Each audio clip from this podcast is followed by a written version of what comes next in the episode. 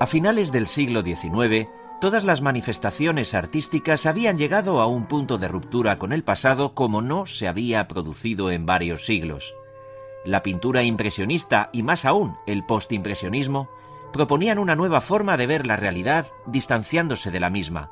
En escultura, Rodin había hecho otro tanto al romper con la tradición neoclásica, y en arquitectura, la aparición de nuevos materiales y de nuevas necesidades culminó con las nuevas propuestas estéticas de arquitectos como los de la Escuela de Chicago. Ya en el siglo XX la pintura fue la manifestación artística que, siguiendo esa línea de ruptura, iba a ofrecer una mayor capacidad renovadora en el mundo del arte. En los primeros años de la centuria aparecen ya varias de las corrientes estilísticas que habían de desarrollarse en las décadas siguientes y cuyo rasgo común fue su distanciamiento de la realidad. La escultura en términos generales siguió el camino marcado por las tendencias pictóricas y vio ampliado su horizonte estético con el empleo de nuevos materiales a pesar de la diferente y menor demanda de esta forma artística. La arquitectura, por su parte, tuvo una evolución más independiente, aunque no totalmente exenta de la influencia de las corrientes estilísticas. Las nuevas necesidades y los nuevos materiales fueron los condicionantes más intensos de esta manifestación que evolucionó, paralelamente, a un nuevo concepto de estética, el del diseño industrial. El desarrollo del arte del siglo XX se ha producido bajo un amplio mundo de influencias que subrayan la relación arte-sociedad. De ese modo, es fácil encontrar notables paralelismos entre el pensamiento filosófico-científico y el mundo del arte.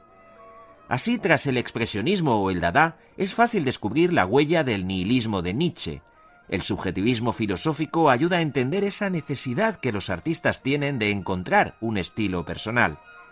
El futurismo no es ajeno a ciertas teorías científicas como las de Einstein, y el surrealismo no hubiera sido posible sin la obra de Freud. Otro tanto cabe decir de la influencia del ambiente. En este sentido, la negación que hizo el movimiento Dada de todo el arte del pasado no difería apenas del deseo de olvidar la reciente tragedia que acababa de suponer la Primera Guerra Mundial.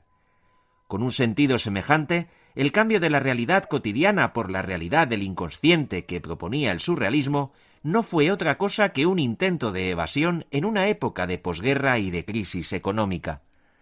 Tampoco fue ajeno el universo del arte a otro tipo de cambios o novedades como la aparición de nuevos medios de comunicación o nuevas formas de manifestación artística.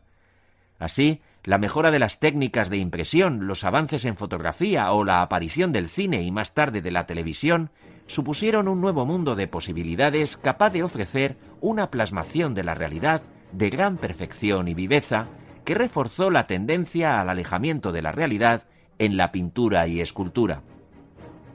De ese modo se llegó o bien a la abstracción, donde la forma pierde toda vinculación con la realidad, o al surrealismo, donde las formas, aun siendo reales, se conjugan en una completa irrealidad. Desde otro punto de vista, la relación arte-sociedad ofrece en el siglo XX otras novedades de interés en relación con la función social del arte y del artista. Durante la primera mitad del siglo, y en lo que se refiere a la pintura y la escultura, los creadores pretendieron dar respuestas estéticas a los problemas del momento histórico que les había tocado vivir. Surgieron así las denominadas vanguardias históricas que, con frecuencia, hicieron su aparición a través de manifiestos.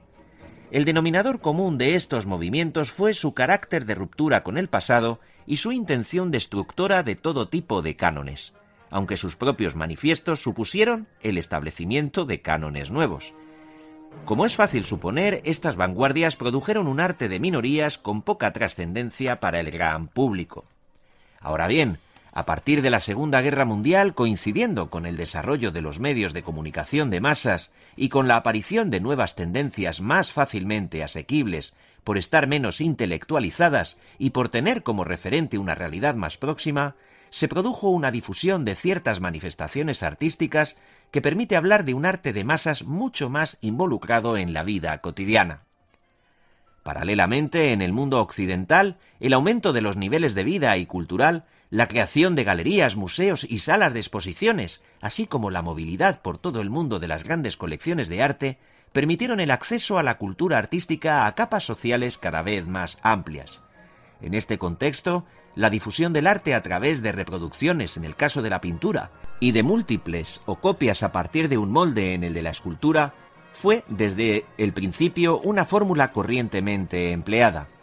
Todo ello no impidió que el arte pasase a ser en el mundo actual objeto de inversión en una economía de mercado donde la originalidad, entendida en el doble sentido de obra original y de obra innovadora, fue el criterio que dio valor a la mercancía artística. De este modo, el artista de nuestro tiempo, no sujeto ya ni a la autoridad de los gremios de artesanos, ni a la de las academias de arte, aparece como un ser privilegiado que es encumbrado por el genio personal y único de su arte, que gestionan los marchantes, los galeristas e incluso las grandes compañías inversoras. Con el término de vanguardias históricas se definen una serie de ismos que hicieron su aparición en el corto periodo que media entre 1905 y 1930. En esos 25 años, cuya historia política y social resultó tremendamente agitada, la pintura hizo gala de una vitalidad renovadora y creadora que supuso la culminación del proceso de ruptura iniciado a finales del siglo XIX.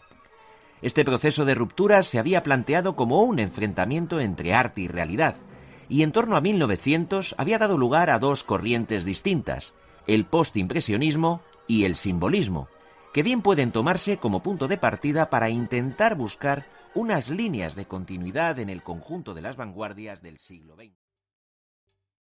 ¿Te está gustando este episodio? Hazte fan desde el botón Apoyar del podcast de Nivos. Elige tu aportación y podrás escuchar este y el resto de sus episodios extra. Además, ayudarás a su productor a seguir creando contenido con la misma pasión y dedicación.